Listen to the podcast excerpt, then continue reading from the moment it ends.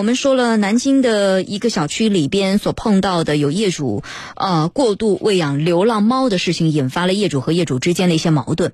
接下来我们要说的这个事情也是和业主的权益有关。我们大家都知道，小区共有部分产生的收入它是归业主所有的，对吧？这是有法律条款明文规定的，它是全体业主所有啊。那民法典的物权编当中还将改变共有部分的用途或者利用共有部分从从事经营活动列为业主共同决定的重大事项啊，不管是于法、于情、于理，我们业主对于小区内的公共收益的账目是都应该享有知情权、参与决定权和监督权的啊，这是我们法律赋予业主的权利。物业如果拿去做一些公共空间的电梯内的广告啊。啊，小区的这些这个外来摆摊点的这些收入啊，他有的这些收益都应该要明示，应该要让业主知道，广大业主知情权是这这是必须得到保障的。可是最近呢，南京陆河区的百合园小区有业主就跟我们反映了，在这方面他们就碰到困难了。他们说想去看一看小区公共收益的明细账目，这应该支持啊，对不对？这是我的权利嘛，我有知情权呀。可是当他们提出这个要求的时候，多次提出，像物业，又像业委会，包括社区和街道，就奇了怪了，就是不能满足，就是不给他们看。那这是为什么呢？来，下面这个时间我来跟大家说一说啊。先来连线去调查此事的我们的记者曹勇，你好，曹勇。啊，何哲你好。呃，这是一个什么样的小区呢？由嗯哪家物业公司在进行管理呢？嗯，就是我去采访的时候了解到，就是这个小区是南京市陆河区雄州街道的，叫百合园小区。这个小区一共大概有六百八十多户业主，然后从小区呃入住到现在，它一直是由南京太湖世家物业公司在负责物业管理。比如说，这个物业公司在这边其实时间也蛮长了，有十几年了这样子一个情况。中间没有更换过物业公司，对。那以前小区的业主有查看过小区的公共收益的这个明细账目吗？呃，就是我去采访的时候，就是物业方面的负责人，他不是。哎，信号不太好，来，我们的导播梳理一下。好，我们的导播跟我们的记者梳理一下。那么这个物业公司从零三年入驻的，叫南京太湖世家物业公司。到现在已经有十七年的时间了，这个小区没有换过物业公司，没有更换过，将近七百户业主，这也不是一个，呃，也不是一个小的小区了，规模还挺大的，有这么多户业主。那为什么现在会会要看公共收益就这么难呢？他们以前有没有要求要求要看过呢？曹勇？哦，不好意思，刚刚信号有点不好，我我重新介绍一下，就是小区物业负责人他的介绍就是。每年年初的时候，他都会把这些小区的公共收益这些账目张贴在小区的一个张贴板上面。可能是这个呃，我们反映这个问题的业主，他有可能是没有注意到或者怎么的。嗯。然后他这次这次呢，是因为小区那个停车收费的问题，然后他就突然想要大家查一下这些方面的一些账目。就是按照往年的惯例，物业呢是在每年年初的时候会公示小区的公共收益的账目，对吧？但是现在呢，现在已经是一年的中下旬了，你九月底了。然后这个时候呢，业主想要去查看了，因为对于停车收费，他们是觉得有疑问吗？是觉得可能这里面钱有些不清楚吗？可能，可能他突然就想到了这一块小区的公共收益啊，这个还有公共的维修基金啊这一块的一些收益，他可能之前自己也没有留意到这个问题，然后现在突然想着他要去查。所以像他们小区，我了解的话，他们的公共收益主要包括像，呃，你刚刚提到的小区的一些灯箱广告啊，这些，呃，外墙广告，还包括他们小区的一个停车收入啊，嗯，还有他们小区还有一个会所这样一个会所的一个收入啊，这些情况的，嗯。啊，那既然都已经有这个明确的账本，一月份的时候就是年初的时候也会公示。虽然说现在时间节点不是他们公示的这个节点，但是我觉得业主也应该有这个权利看吧？物业为什么不给看呢？呃，就是物业呢，他开始是说这个东西，物业从来都讲，他说你这个东西可以看，但是呢，有一个前提条件，就是说要业主还有社区。还有街道这几方，然后大家约个时间坐到一起之后，然后我才能给你看这样子。嗯。然后本来十五号这个陈先生提出来的，我们的投诉人，然嗯后到了说十六号看，当时大各方都答应十六号看，到了十六号又说到十八号看，到十八号我们二十一号去采访的嘛，嗯。又过了三天过去了，然后他又说我们还要再约时间，就这个时间一直往后延了好几次，这个时间一直定不下来这样子。到嗯我我最新了解的情况是，他们今天下午两点钟的时候，已经在街道物管办的一个组织下，就包括像物业、业委会、还有业主代表、还有社区、还有街道物管办这几方坐到一起，今天下午已经把这个账目他大概看了一下，这样子。哦，就是过去没看成呢，是因为要协调几方的时间，一直都没有协调好。但是我觉得也很奇怪，因为现有的按照法律的这个规定的话，这个业主是完全可以他享有这个知情权的，并且这些收益也是归全体业主所有的。那为什么要一一定还需要三方呢？一定需要社区、街道都要坐在一起吗？物业的这个提出来这点，呃，合适合乎相关的规定吗？一定要三方吗？对，就是我，不仅是你有这个疑问，我也有这个疑问，包括业主他也有这个疑问。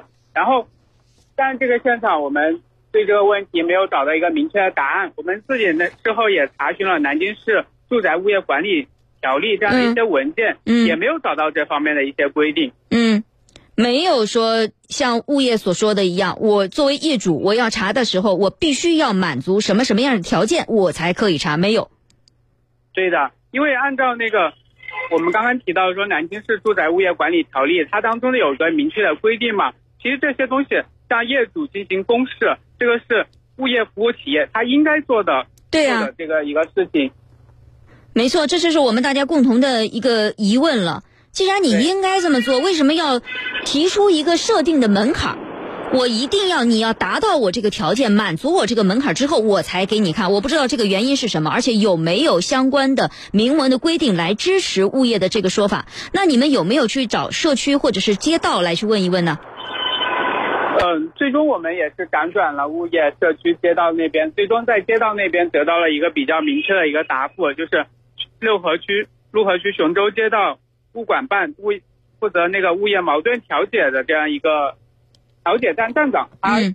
就是最终他拍板，他他说由他牵头，他去约定各方的一个时间，嗯。所以这个事情最终我刚刚讲到，就今天下午这个事情把它办成了。嗯，这是他说，就是就这个个案，就这个事情来说，他已经协调了几方坐在一起，确实业主也已经看了这个公共收益的账目，但是他没有没有说物业可不可以提出这样的要求，我们也必须参与。这个可能是没有明确的一个法律方面的一个支撑，至少是我查阅相关物业管理的一些条款啊，这个没有看到。好，谢谢曹勇的介绍。我们的记者采访到这儿呢，呃，不管怎么说，这个事情呢，暂时目前是有了一个回馈了，而且就在今天下午啊，就在今天下午，警方也坐了下来，然后我们刚才记者说，业主是看到了公共收益的明细的账目啊，那这看的情况怎么样呢？啊，经历了这一波三折，最后是看到了，是不是的确？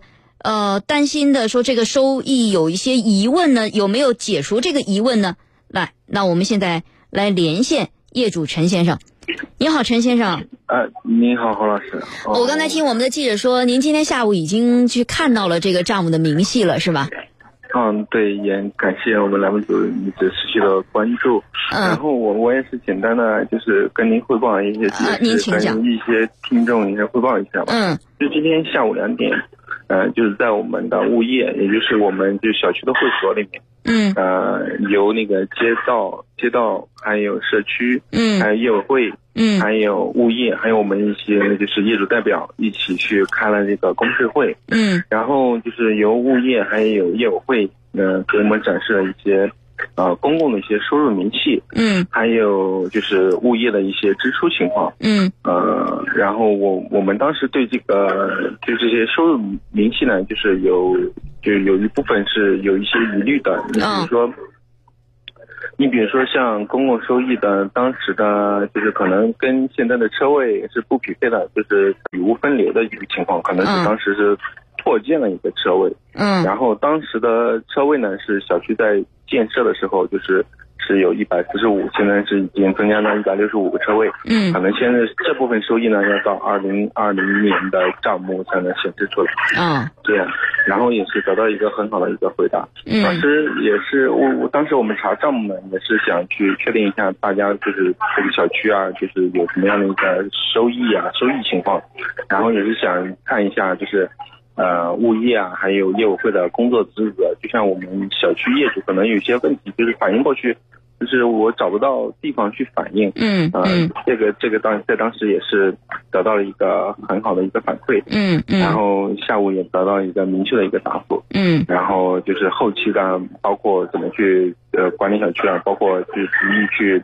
呃，每个楼栋呀，去设立一个楼长，然后就是建立一个群，大家有问题可以反馈到这里，嗯，然后集中的去反馈，嗯，然后那个业委会那边呢，它是基本上是每周都会在我们物业那边会开一个小会，就是一直就是反馈我们小区业主的一些情况，也会定下来了。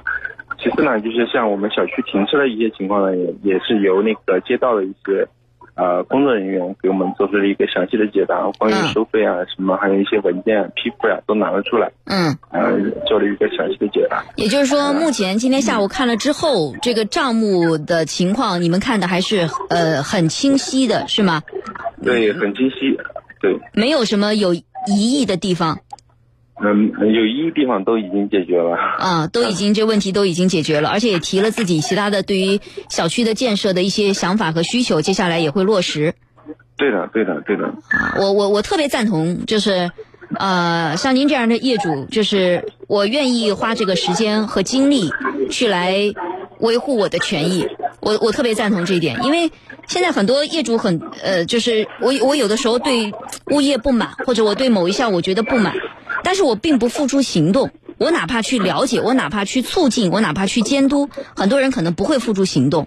但是你通过你的这个去主张，我起码我要知情，我起码我要知晓，而且我要参与到积极参与到小区的这个建设，这是我的家园，对不对？嗯，对对对。啊，好，那目前您查了以后，就是没有其他的。一些其他的困惑和想法了，还有吗？嗯，就是我们是简单的查一下二零一六年到现至今的一些账目，因为我们只管现在这一届的业委会，嗯，因为还有很多的一些遗历历史的一些遗留问题，嗯，那可能就是上一届或者上上届的业委会可能留下的账目并不是很好，嗯，而且通过就是通过这一届的业委会的努力呢，就是现在就是近两年。就是小区公共区域所得的话，收益还是蛮好的。嗯，哦，还是有很很可观的收益的，是吧？对对。啊，这是好事儿，说明这个管理经营还是比较得当的，是不是？对对。啊，那这个收益很详细吗？名目包括收益的钱是给业主，还是用在小区的建设？用在哪里？有没有看到？嗯，这个这个，当时我们就是从头说一下，当时我们是要了一份那个。就是我们以业委会名义跟那个物业公司签订了一个合同，嗯，因为合同上就是很明确的表示，就是所有的就是物业的一些职责所需要给支付给他的钱，嗯，呃，他呢就是当时商议呢，就是当时也有就是这个这个合同呢是在呃投票选举完业委会之后去签订的，也是有业主大会，嗯，然后当时有有这么一条规定是。如果说物业有亏损的情况，可能就是那个业委会会，呃，支付就是就就拿用来填补这个亏损。对，亏损。但是你亏损的是什么呢？你比如说，你有发票吧？嗯。劳务有开的。对你账目要明晰嘛？对。你不能是胡编乱造的。对，就是账目清晰的情况下。嗯。因为我们小区的物业费相对来说，我们不论是怎么样去找物物业去要东西，所有的小区的业主百分之九十以上都是反馈。就是包括我们小区的卫生啊、环境啊，还有一些绿化都是蛮好的，嗯，并没有说小区物业不好，我们也不想跟他们去冲起什么冲突，我们直接查一下。我我我觉得很很理解，不是说我想说去查你的账，就是我要跟你作对，我要想把你炒掉，我还是怎么样？但是起码明明白白、清清楚楚的，你把这个事情亮出来，然后大家更心中有数，做得好的，其实更增加大家对你的信任感。因为这个小区要想搞得好，它要物业、要业委会、要小区所有的业主，大家要齐心协力才能够搞得好，啊。对的。好。谢谢你，陈先生，这问题也解决了啊啊，挺好，也我觉得，我觉得你这个做法也很好，也给大家很多业主一个启示，就是我不能光光看，或者我光发牢骚、光抱抱怨，但是有什么我的权益，我要去通过合理的途径去主张的啊。好，那我们今天就聊到这儿。哎，好，谢谢你了，谢谢你。优等生表现优佳，更要 hold 住优渣。光明优佳益固牛奶，优等生标准，添加 CBP 初乳碱性蛋白，补钙更锁钙，锁住钙好姿态，乐在新鲜光明。中秋送礼，优选谢天王奢侈品品牌，千秋蟹王。中秋送礼，优选谢天王奢侈品品牌，千秋蟹王，一千只精选一只，才能称为千秋蟹王。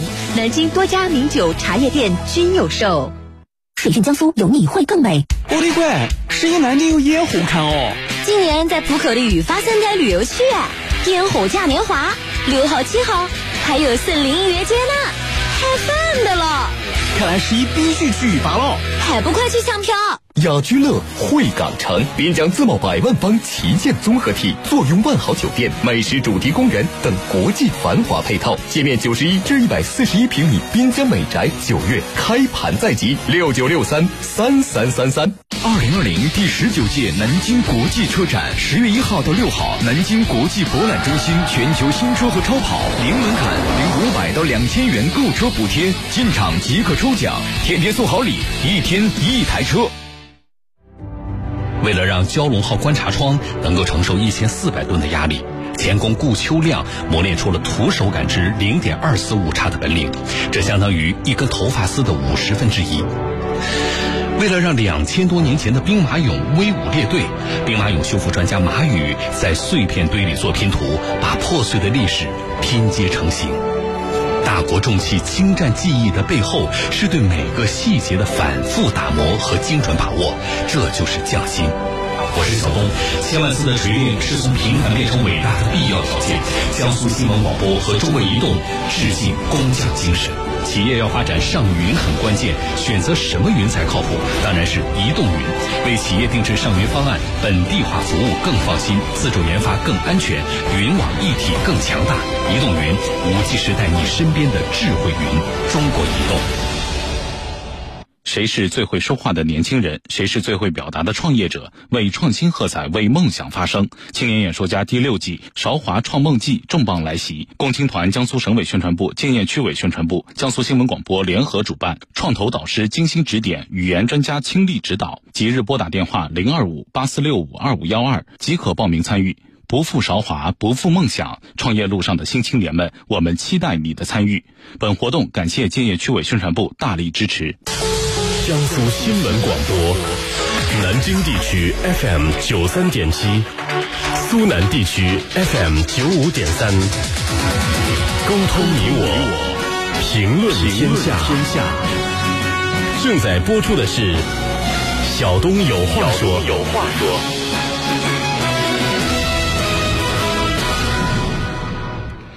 这里是小东有话说节目，您正在收听到的是江苏新闻广播，我是今天的代班主持人侯真。刚才呢，我们和大家一起关注到的是南京陆河区百合园的小区啊，这里的小区的业主呢，他们主张说向物业提出来，想要清楚小区的公共收入啊，想要看一下这个账目，但是一开始的时候一直没有能够看成啊。按说按照相关的法律的规定，呃，业主是享有。知情权的啊，而且这个业主享有啊，就是小区物业的公共收益是归全体业主所有的啊。